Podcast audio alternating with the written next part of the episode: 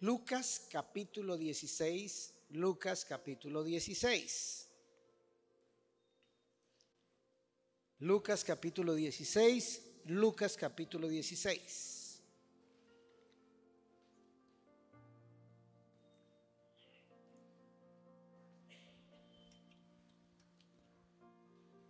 Hoy comienzo una serie. A mí me gusta predicar no sermones aislados, me gusta predicar y enseñar en series. Ocho semanas, ocho domingos, doce domingos, dieciséis domingos sobre un tema para que nos quede clarito. Quiero que levanten la mano y diga un fuerte amén, pero fuerte amén, amén, que los vecinos digan, es que les pasó. ¿Cuántos de los que estamos aquí no nos importa ni estamos interesados en el dinero?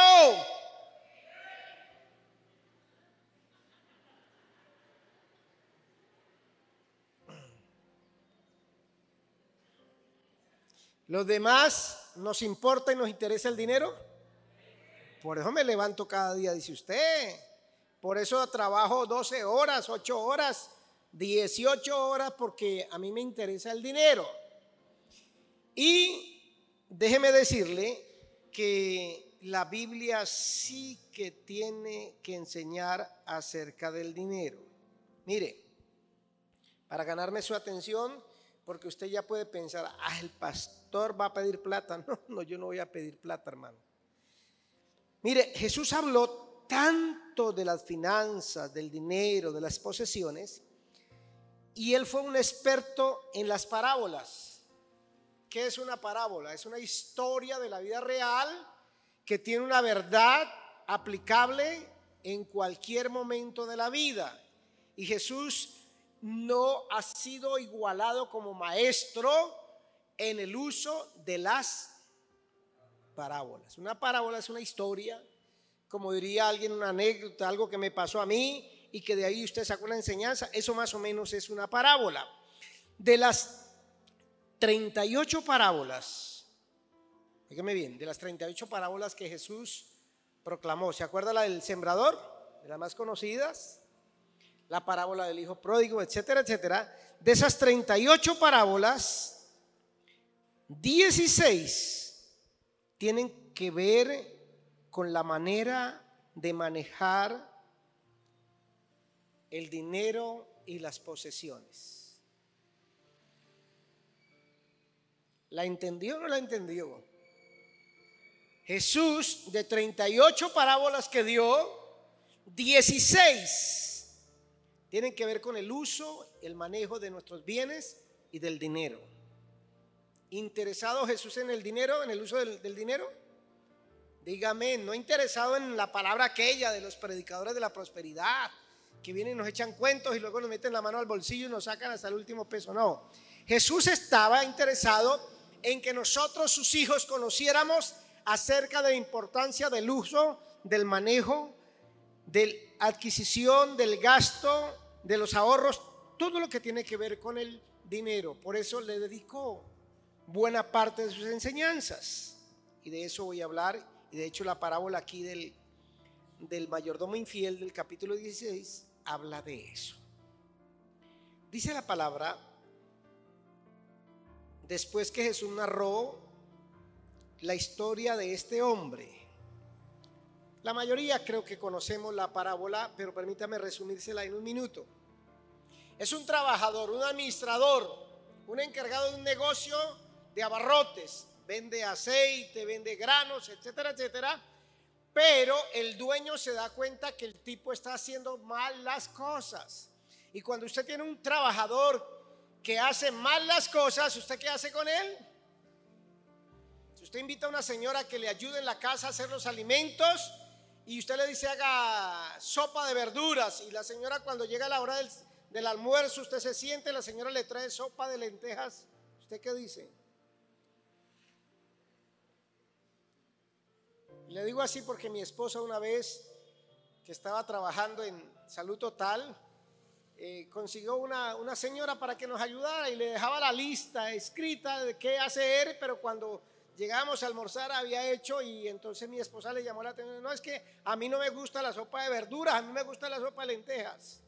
Claro que esos trabajadores ya se están extinguiendo, ya no existen de esa gente que le gusta hacer las cosas así.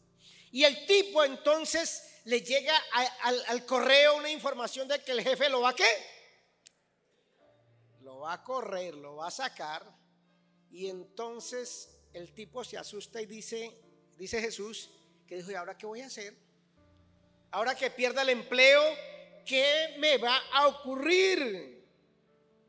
Porque me quita el trabajo y yo no, yo hacer huecos, hacer alcantarillas, trabajar en rompiendo, por ahí en la construcción, rompiendo pisos, no tengo fuerzas. Y en el peor de los casos tendría que ir por la calle con una totuma, o ir eh, colocar un trapo rojo en mi casa, o ir puerta en puerta que me dé me den una librita de arroz o media libra, un pedacito de panela, a mí me da vergüenza, dijo el tipo. Y entonces se dio un plan. Él sabía lo que cada cliente le debía a su amo. Y entonces fue donde el primero le dijo, ¿cuántos barriles de aceite le debe a mi amo? ¿Cuántos galones? Por decir algo, ese cliente le debía 500 bidones de aceite al patrón y le dijo, coloque 100 nada más. Y fue al del arroz y le dijo, ¿cuántos bultos de arroz le debe mi mamá? Y le dijo, le debe 80, coloque 50 en la factura. Y entonces dice que el hombre de esta manera perdió el empleo y cuando perdió el empleo, pues la gente agradecida lo recibió en su casa.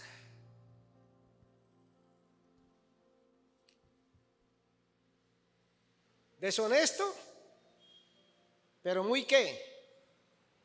Astuto, dice Jesús. Claro, imagínese, eso es como si usted pudiera hacer eso en un crédito en el banco donde usted debe 32 millones de pesos y lo llama un día al encargado de los créditos y le dice, ¿cuánto es que usted debe? 32. Mire, le voy a colocar aquí que usted debe nada más 20. ¿Cómo así? Sí. ¿Usted tiene la facultad? Sí, yo tengo la facultad de hacer eso. Entonces, listo.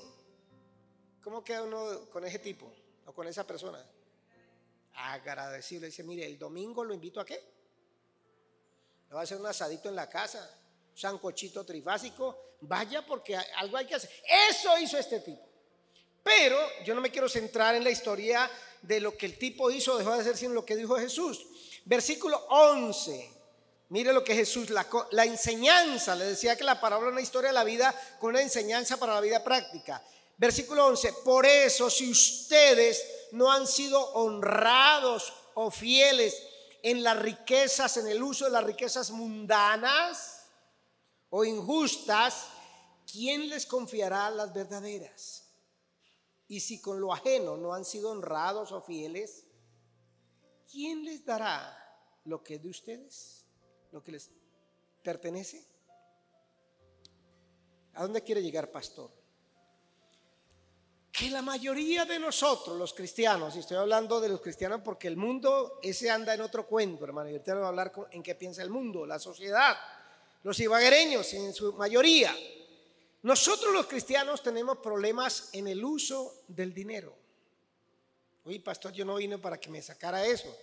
Tengo que sacárselo, hermano porque si no la parábola no sirve y las enseñanzas de Jesús no nos sirven. El problema suyo no es que no tenga dinero. A usted le llega dinero. El problema es que usted no tiene bienes. Usted tiene bienes, tiene unos zapatos viejos, pero tiene bienes. ¿Aló? El problema es que nosotros no sabemos manejar y eso nos acarrea un montón de problemas, empezando por dónde? ¿Por dónde empiezan los problemas? ¿O dónde se estallan? ¿Dónde se manifiestan los problemas financieros?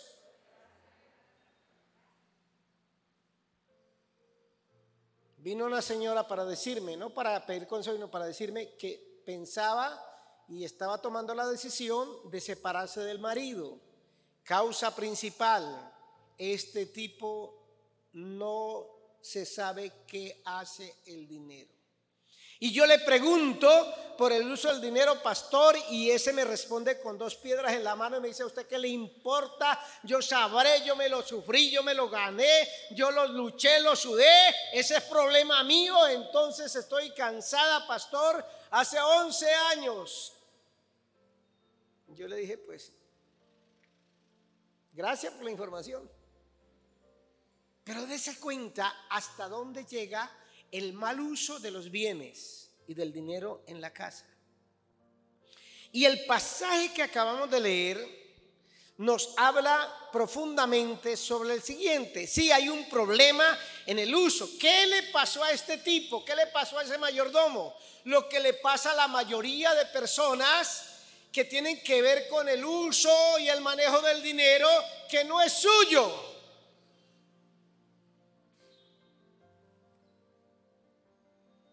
Para no hablar del prójimo, sino de nosotros mismos, yo tuve una secretaria que nos pegó una robada, pero de esas robadas. Uy, pastor, y era cristiana, sí. ¿Y dónde trabajaba? Aquí en la iglesia. ¿Y cómo empezó a robarnos? Llegaba un billete de 50 mil, de 100 mil, de 80 mil, llegaba dinero porque llegaba el dinero a la oficina. Y ella decía, voy a sacar 20 mil. ¿Y después qué? Lo repongo. Pero cuando usted toma 50 mil, 20 mil de un dinero que no es suyo y usted bien necesitado porque necesita cubrir el hueco, esos 20 mil, esos 50 mil, esos 100 mil no vuelven. Y entonces el otro hueco se va agrandando y llega otra necesidad y se repite la historia. Voy a sacar de aquí que yo después... Y llegó el día, hermano, en que se destapó el pastel y para hacer la historia corta me tocó ir a la fiscalía a colocarle un denuncio. Y tiene denuncio la bendita. Uy, pastor, usted así, pues, ¿qué hace uno con los ladrones, hermano? El mal uso del dinero. A este tipo parece que le pasó eso.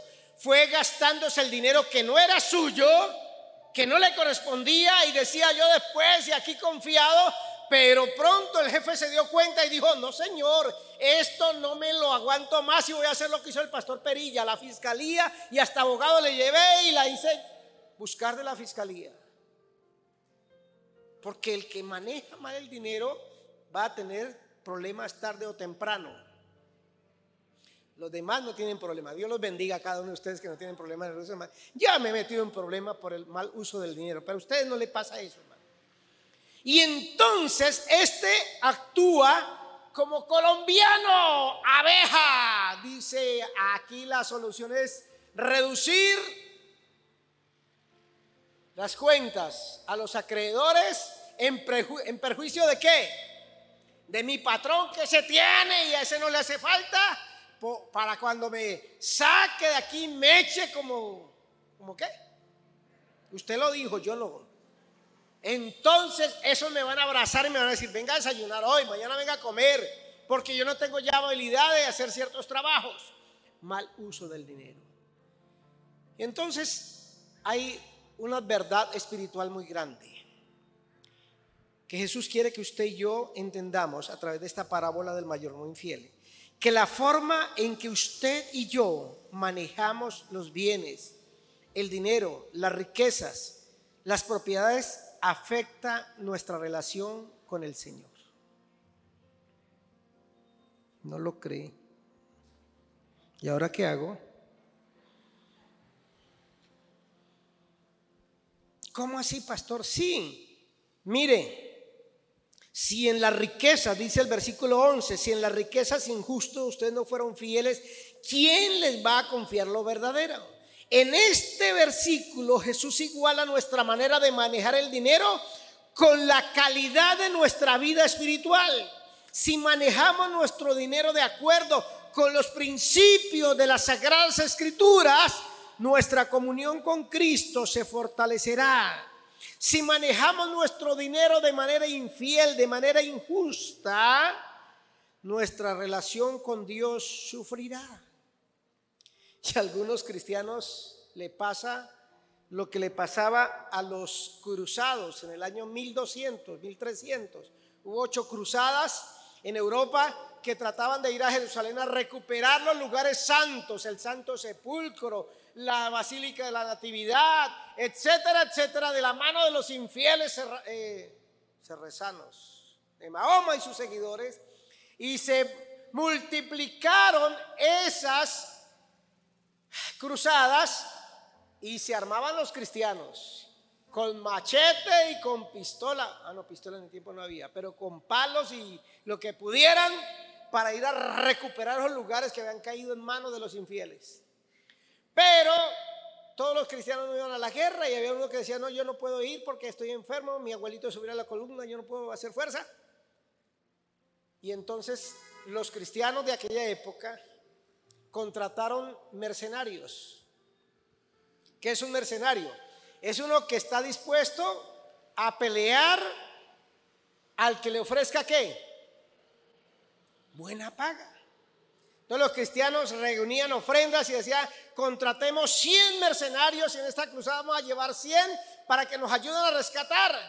Pero se supone que eran empresas cristianas, proyectos cristianos de cristianos para cristianos, para evitar que siguieran humillando y avergonzando a los cristianos en Jerusalén y en los lugares de, de ahí alrededor.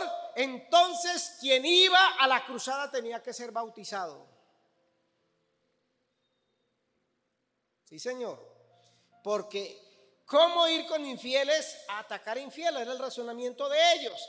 Entonces, estos tremendos creyentes, voy a ver si puedo sofar esto, ¿no? Bueno, tráigame el palo de la escoba, por ahí hay una escoba. Estos les exigían a los, a los, eh, ¿cómo llamaban? ¿Los qué? Mercenarios que se mandaran bautizar. Y entonces eso, 100 mercenarios, hermana Belarmina, discúlpeme, perdóneme hermana Belarmina, ¿me presta el bastón? Gracias. Entonces mire lo que ocurría en el bautismo de estos 100 mercenarios.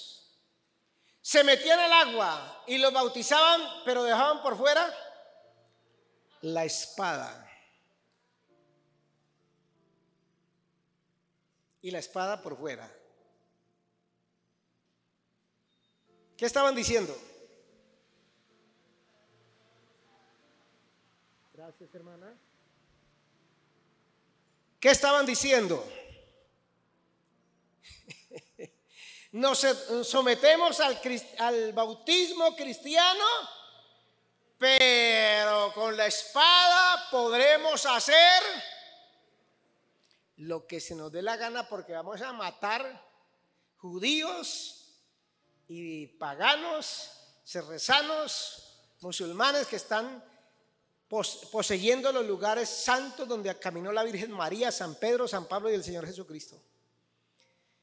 Y muchos creyentes están pasando la misma situación. Son creyentes Dicen tener a Dios como el Señor y Salvador de sus vidas, pero la billetera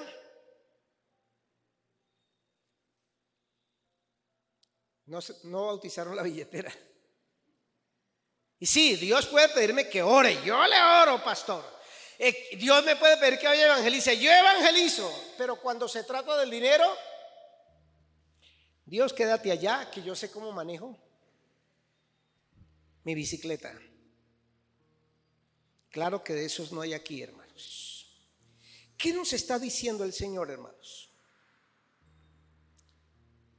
La Biblia nos dice que la forma como usted maneja su dinero, sus bienes, sus propiedades, sus riquezas, va a afectar positiva o negativamente su relación con el Señor. Le doy dos ejemplos comunes y corrientes. ¿Cómo se da cuenta usted que usted está mal con Dios como cristiano? Cuando usted se arrodilla a orar, si es que se arrodilla, ¿cuántos nos arrodillamos a orar todavía? Ah, bueno. Cuando usted y yo nos arrodillamos a Dios en oración profunda, de verdad, a las 5 de la mañana, a las 12 del día o a las 9 de la noche, cuando uno se pone a orar, la mente se le llena de pensamientos. ¿O no? Yo quisiera nada más pensar en la oración, pero preciso, se ponen a orar y le llegan 58.324 pensamientos. Eso me pasa a mí. ¿Cómo no le va a pasar si usted es un pastor malo? Usted mismo dice que usted es malo.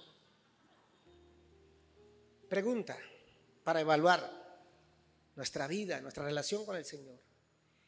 Esos pensamientos, la mayoría de esos pensamientos, que nos preocupan inmediatamente y a veces hasta nos quitan el gozo de orar y nos levantamos de ahí, tiene que ver con qué? Con el billete.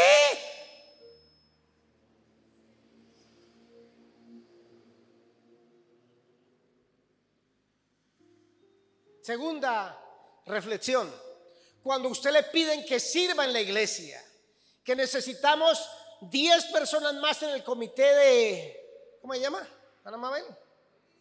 Logística, porque hay cultos donde nos vemos a gatas para manejar el público, pero usted piensa, no es que si yo le doy el sí a la pastora y al pastor y a la iglesia, voy a dejar de trabajar, me toca salir más temprano del empleo para irme para la iglesia, me toca ir a esas capacitaciones donde le instruyen a uno cómo hacer y yo voy a perder.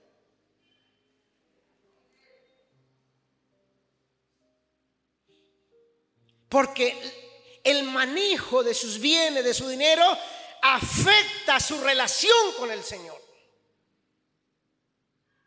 Le doy dos ejemplos en la Biblia del casos positivos. Gente que lo perdió todo en la vida. Job.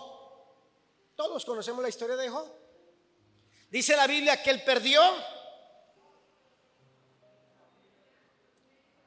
Número uno, la familia. Número dos, los bienes. Y número tres, la salud.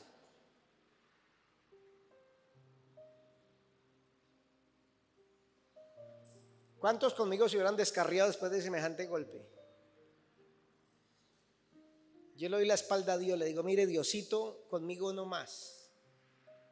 Porque si usted tanto me ama, ¿por qué me quita?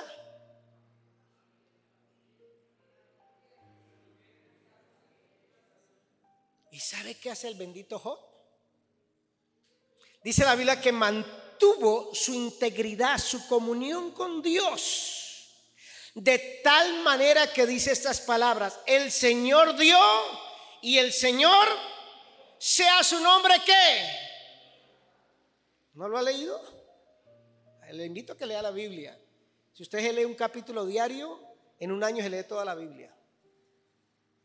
Y mire, dice el versículo ahí claramente que en todo esto no pecó Y siguió con el Señor siguió de la mano con Dios.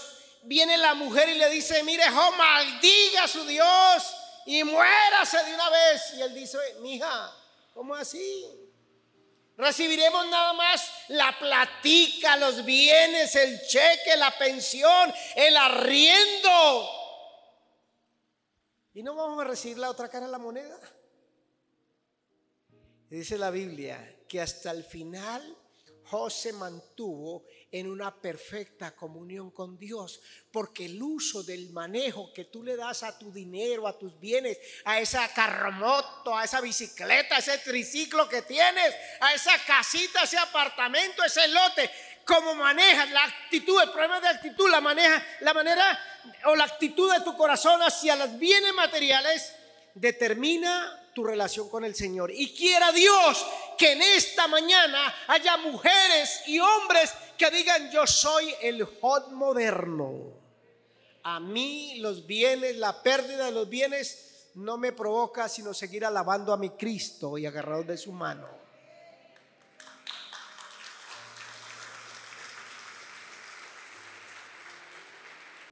Segundo ejemplo de un hombre en la Biblia que nació no con estrella, sino estrellado.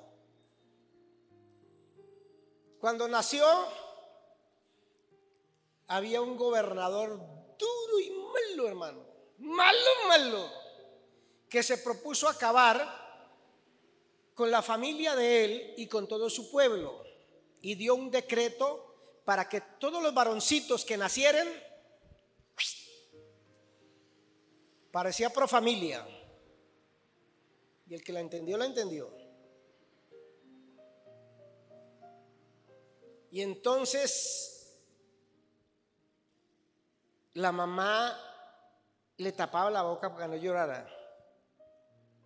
Cecilia debe ser grave, ¿no? Taparle la boca a un niño que no llore. Pero la bendita lo hacía. Pero llegó el día en que dijo, ya no lo puedo. No lo puedo mantener.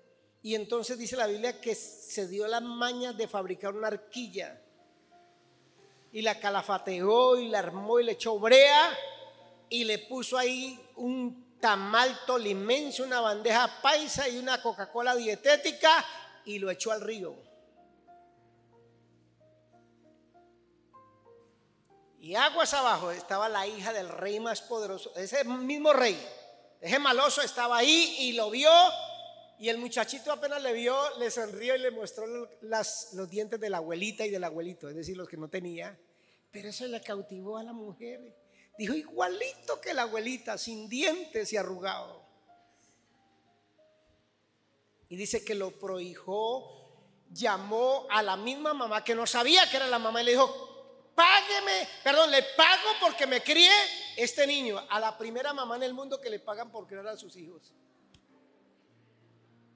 Y el niño creció y entonces fue educado en la mejor universidad de Egipto, las mejores técnicas administrativas, militares, etcétera, etcétera de Egipto.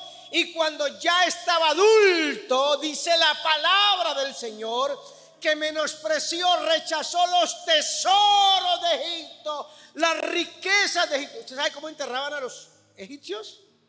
Ahí están las tumbas hasta el día de hoy. Vaya a hacer una vuelta y me manda unas foticos. Los enterraban con riquezas porque ellos creían la inmortalidad del alma y que la vida seguía. Le entregaban, le enterraban con monedas de oro, lingotes de oro, plata, dinero, en abundancia, comida, hasta los esclavos. Ese era el destino de Moisés. Y dice la palabra que rechazó las riquezas porque se mantuvo como viendo al invisible. Se da cuenta que el uso del manejo que usted le da a sus bienes, a ese Mazda que usted tiene, a ese Kia, a ese Renault, a ese carro, a esa bicicleta, a ese triciclo, como usted tenga una actitud hacia sus bienes, a sus riquezas, su dinero, determina su relación con Dios. Dos. Habrá conmigo la Biblia en Mateo capítulo 6. Mateo capítulo 6, Mateo capítulo 6. ¿Vamos bien? No vuelvo por aquí, pastor. A mí me gusta que me hablen de la oración y el Salmo 91. Dice tres mentes en este momento. Qué pena, aquí enseñamos la Biblia como es. Más bien, sométase a la Biblia y le irá bien. Entonces, el dinero es un problema para muchas personas cristianas. ¿Verdad, pastor? Sí, señor. Los bienes materiales son un problema para muchos creyentes. ¿Por qué? Porque el problema se, se empieza en el primer punto que le di. Depende cómo usted maneje el dinero que tiene o el que quiere tener, los bienes que tiene o los bienes que quiere tener, le va a afectar positiva o negativamente su relación con Dios. Pero el problema se agrava con lo que dice Jesús en Mateo capítulo 6. ¿Lo encontró? Jesús está hablando de muchas cosas prácticas de la vida. Él comienza hablando de la limosna que le damos a los necesitados, luego pasa a, la oración y, y al ayuno, y ahí, en ese bloque de enseñanzas, donde está hablando del ayuno, la oración y las limosnas, los fundamentos de la religión judía, inserta esta enseñanza del versículo 24. Mateo 6, 24. Nadie puede servir a dos señores, pues menospreciará quién? A uno y amará al otro, o querrá mucho a uno y despreciará al otro. No se puede servir a Dios. Ah, pastor. Por eso es muy lindo ser rico, ser pobre, pastor. Pero es que yo no tengo nada. Yo tengo nada más unas tierritas por acá. Que me rasco, me salen las tierritas. Tengo unos animalitos por acá y por acá también unos animalitos. Por eso es mejor ser pobre. No, Jesús no está diciendo ni alabando la pobreza. Usted puede ser el pobre más pobre del planeta Tierra y con su pobreza irse derecho al infierno. Yo puedo ser el pobre más grande del planeta y, los eh, planetas circundantes e irme al infierno siendo pobre. Es la enseñanza de la palabra del Señor. Uno no se salva por pobre. Se salva entendiendo lo que la Biblia enseña. ¿Qué está diciendo Jesús aquí? Vea. Ninguno puede servir a dos señores, a dos amos.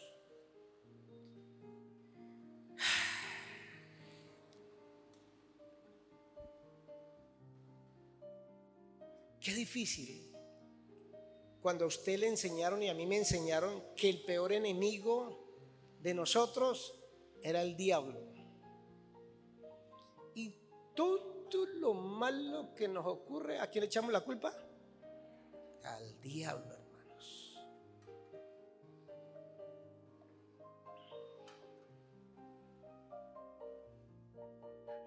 Y como usted me ha escuchado, se lo revuelvo a decir, el diablo está en problemado. Se casó con Jezabel. Yo le toqué todas las semanas a terapia matrimonial anda ocupado en sus propios asuntos. Mire lo que está diciendo Jesús. El, segundo, eh, la segunda verdad que agrava el problema nuestro. Dice que las posesiones riñen, compiten con el señorío de Jesús en nuestra vida. Así como el primero, el manejo del dinero, de los bienes, afecta nuestra relación con Dios para bien o para mal, eh, Jesús nos enseña que las posesiones, el dinero, la bicicleta, el triciclo, el carro, la moto, el apartamento, el lote, el, los, CDTs que tenemos, compiten con Cristo sobre quien manda en nuestras vidas.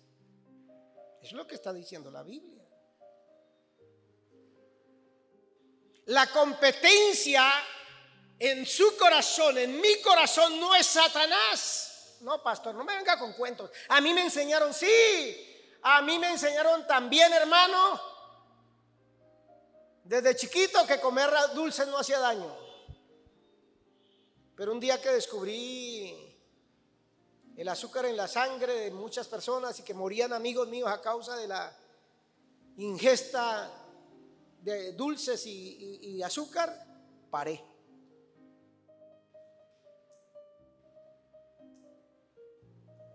No busque al diablo, hermanos, en su vida, en su familia. Busque a quien se ama más. Si a quién, dice Jesús, si a las riquezas o al Señor Jesucristo que ese inmundo diablo, hijo del diablo que no le... Venga, mire aquí adentro en su alma, en su corazón, en su mente, quién es el competidor, quién es el enemigo verdadero en su vida. Y eso es difícil para nosotros aceptar. Que este inmundo billete, pecador billete, malsano billete, y el billete no tiene la culpa. Y la Biblia también enseña eso. ¿Quién compite en tu corazón? Las posesiones son el primer el principal competidor de Cristo en obtener el señorío de nuestras vidas. Mire, yo le puedo hacer a usted una liberación de 22 mil demonios pero sacarle a usted la adicción, o como la Biblia lo llama, el amor al dinero, ni con liberación, ni ayuno de 21 días, hermano, ni unción hasta los tuétanos, se le saca ese mal a usted y a mí. Jesús nos dice que tenemos que escoger. Servimos solamente a uno de estos dos señores. Es imposible para nosotros servir al dinero, aún de manera mínima, y a la vez servir al Señor. Uy, pastor, eso está fuerte. Si es que Jesús enseñaba así, hermano, era fuerte. ¿Por qué? Porque quiere hacernos pobres. No. Para que nosotros tengamos libertad financiera. Para que usted y yo coloquemos el dinero y los bienes y las posesiones debajo de nuestros pies y podamos dominarlo. Mire, aquí se lo ilustro. Aquí coloco uno. Y voy a ver si tengo otro el dinero, las posesiones, que yo pueda dominar mis bienes y mis posiciones. ¿Entiende lo que, lo que hice? Lo captó, señor camarógrafo. Aquí está el dinero. Yo me paro sobre el dinero. Tengo libertad, tengo control, tengo manejo sobre mis bienes. Ellos, este dinero, ese apartamento, ese carro no me guía la vida.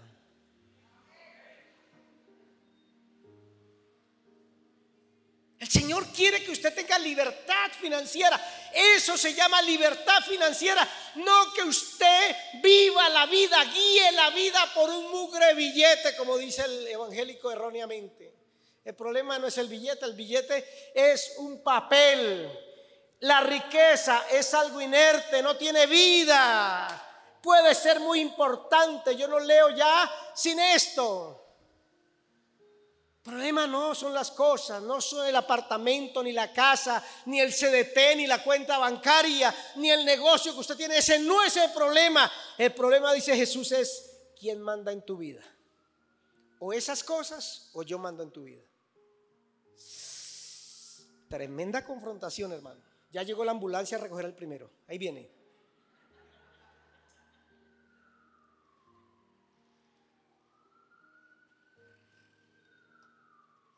Un hermano que fue a ser bautizado la entendía bien. Él entendió que tener a Jesús como el Señor no es solamente para que me enseñe a orar, para que me controle la familia, para que la mujer no me regañe, para que la suegra se calme y no siga siendo suegra. Y entonces el hermano fue y, va vestido de, como bautizamos nosotros los, los pastores de Asamblea de Dios a los creyentes, de blanco, para simbolizar que su vida es nueva y transformada. Y el hermanito Usted tiene billetera ahí, de, pásemela por favor. A mí ya el Señor me cambió, no se preocupe. El hermanito va a la pila bautismal y los dos ayudantes del pastor se dieron cuenta que el hermano que va a ser bautizado lleva la billetera en el bolsillo. Si se alcanza a ver, bueno, con este pantalón no, pero ahí. Ahí le muestro. Y los ayudantes de que van con el pastor le dicen, pastor, dígale al hermano que lleva la billetera, los papeles se le van a mojar.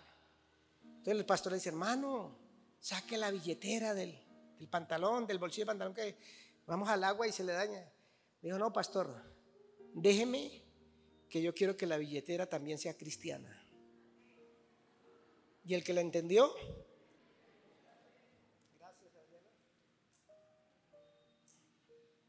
hay creyentes que le entregan el manejo de todos los problemas, pero no le entregan el control del manejo de los bienes y del dinero al Señor. Y pierden la paz cuando no tienen plata, hermanos. Oigan, estos últimos meses, estos últimos tres meses, sí he visto que el billete como que lo trato de alcanzar y corre más rápido el sinvergüenza. Pero eso no me hace perder el gozo, ni la alegría de servir al Señor. Aquí estoy delante de ustedes con gozo y alegría. Entonces, ojo, las posesiones, incluye dinero, CDT, ¿qué más lo que usted tiene? Carro, bicicleta, triciclo, ¿qué más lo que usted tiene? Nevera, apartamento, casa de cuántos pisos. Eso no es malo, Dios lo bendiga y Dios le quiere dar más a usted. Pero primero, coloque al Señor como el dueño y el controlador de su vida. El problema es el control. Ese negocio que tú tienes, ese trabajo que tú tienes, esa actividad económica que tú tienes no es tuya, es del Señor. Así lo enseña la Biblia y le voy a enseñar eso. Entonces, cuando yo entiendo eso, tengo libertad. Tengo libertad. Permítame contarle un testimonio y ya voy a terminar aquí. La primera camioneta que yo tuve fue una Mazda. Y yo siempre coloco las cosas y compro las cosas entendiendo para qué Dios nos da los bienes materiales.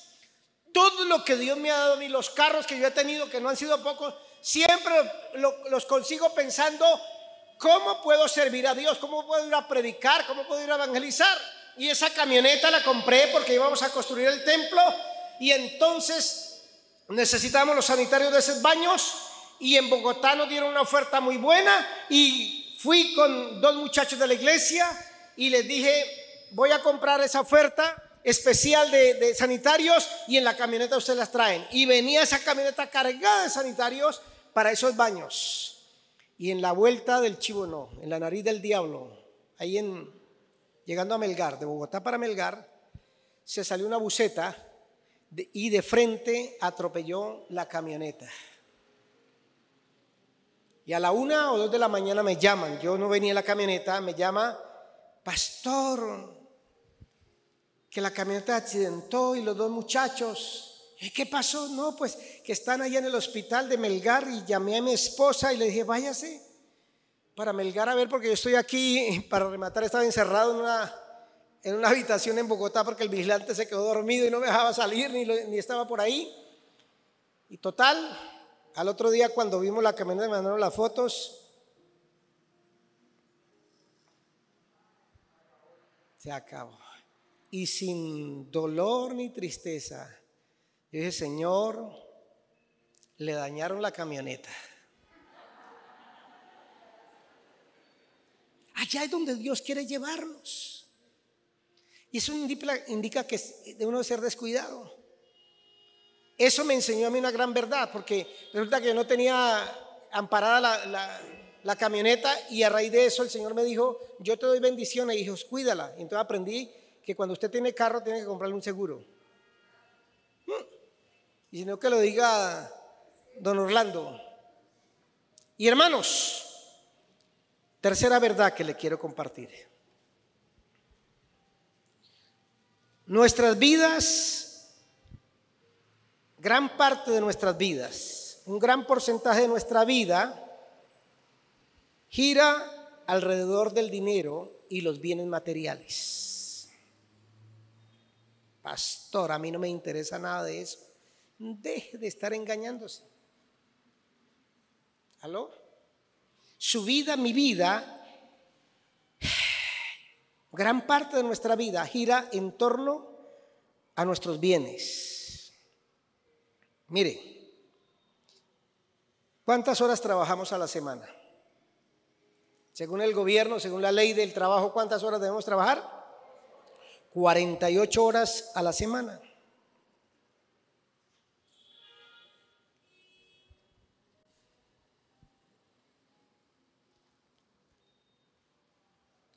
Y espero que usted lo empiece a tomar en serio el señorío de Jesús.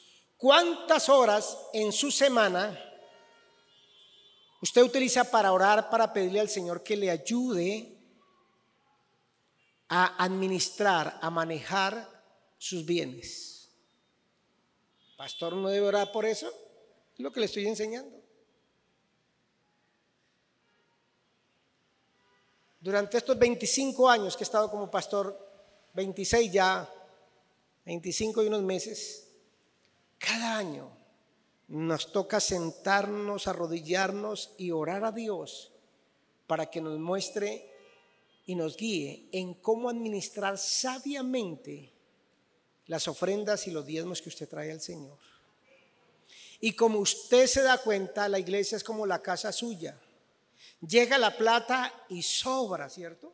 Usted dice, aquí en este tarro hecho que esto no me no alcancé, allí debajo del canasto guardo otro poco,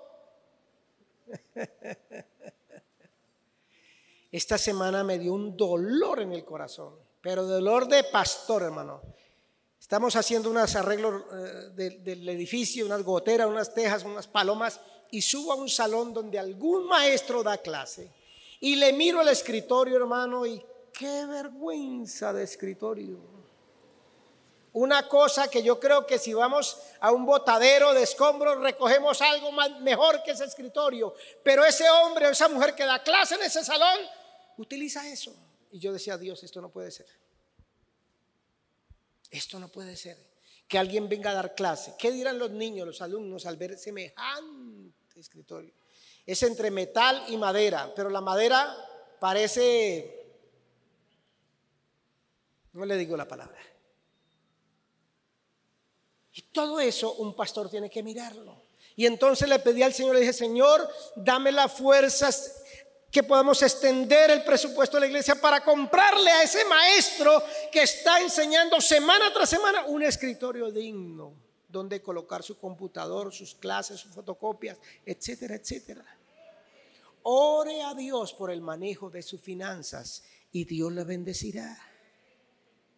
Mire, le remato la enseñanza en esta mañana porque ya algunos me están haciendo caras.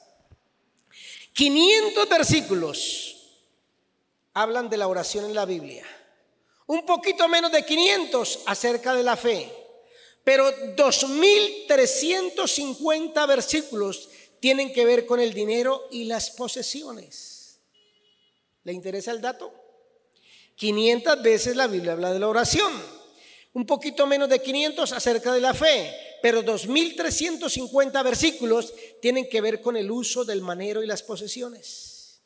El Señor le dio mucho, eh, mucha importancia a esto porque Él desea que conozcamos lo que Él tiene que decirnos y enseñarnos acerca de un área tan crítica en la vida como es el manejo del dinero. Es demasiado importante. Ahora, mire lo que te dice la sociedad. Una sociedad humanista, sin Dios, donde Dios le dimos una patada y después andamos reclamando que porque Dios no hace nada por Colombia. La sociedad ibaguereña, la sociedad tolimense, la sociedad colombiana de la cual usted y yo somos parte, dice Dios no tiene nada que ver con el manejo del dinero y de mis bienes. Mi felicidad se basa en poder permitirme el nivel de vida que yo anhelo. ¿Y cuántos dicen amén? La Biblia enseña que conforme voy aprendiendo y sigo los principios bíblicos del manejo del dinero y de los bienes, me acercaré más a Cristo y aprenderé a estar contento en cada circunstancia. Amén, amén y amén. Colóquese sobre sus pies. Y yo no le voy a pedir que ore por usted en el sentido común le voy a pedir que ore, ore a partir de hoy. Va a empezar el primer ejercicio, el primer día de oración, para que Dios le ayude a manejar este aspecto tan, tan, tan, tan, tan importante, que es el manejo de nuestros bienes y de nuestro dinero. Y le cuento una experiencia triste y amargosa de una familia aquí de la iglesia. Tenía una casa tan bonita, hermano, una familia grande con cinco o seis hijos en una casa con seis habitaciones, patio, una cosa impresionante. Y un día la hermana viene llorando y me dice, pastor, mi esposo vendió la casa. ¿Cómo así, hermana? Dijo, sí, pastor. Le dije, pero van a, comprar una casa mejor, ¿cierto? Dijo, no, pastor. La cambió por una finca y le encimaron 10 millones. Eh, pero la finca grande, no, pastor, vaya esta semana. Y yo fui, yo iba contento, hermano, a mirar la finca que, que esta familia, que este varón había cambiado por su casa. Era un crubito, un cono. Arriba tenía una, una mesetica pequeña donde estaba custodiada la casa. Y usted se asomaba así y miraba el río, el río Coello, allá abajo lo veía. Se iba para el otro lado y miraba y allá había otro abismo, hermano. Y había para el otro, y ni se diga, hermano. ¿Y sabe cuál es la idea del hombre, Frankie? Comprar vacas para volverse ganadero en esa finca. ¿Se da cuenta por qué necesitamos orar a Dios para que nos dé sabia, sabiduría para manejar nuestras finanzas y nuestros bienes?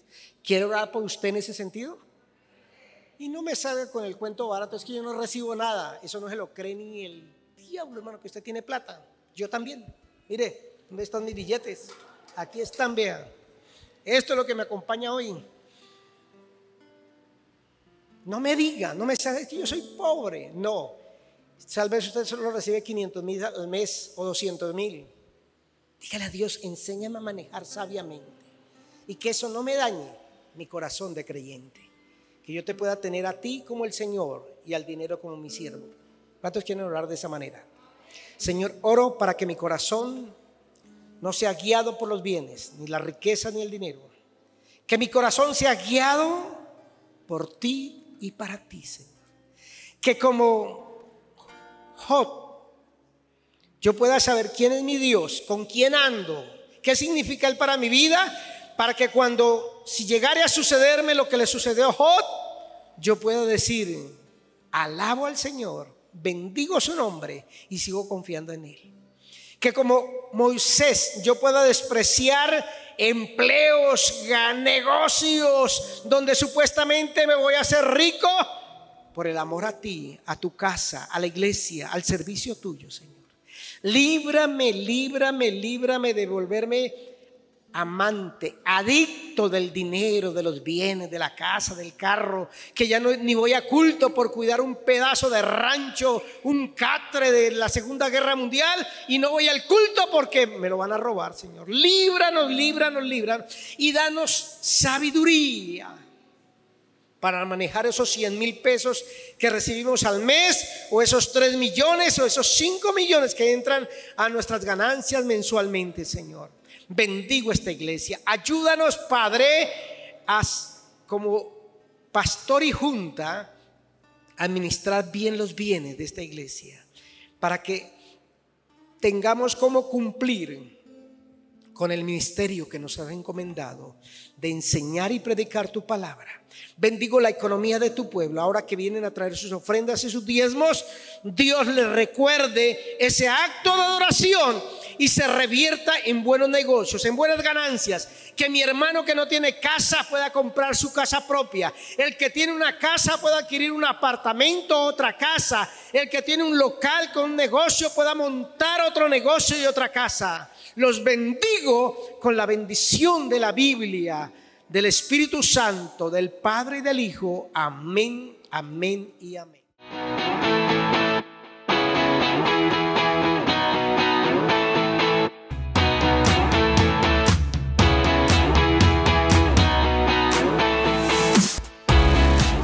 Existimos para adorar, para atraer a las familias a Cristo. Somos una iglesia que se apasiona, una iglesia viva, catedral de vida.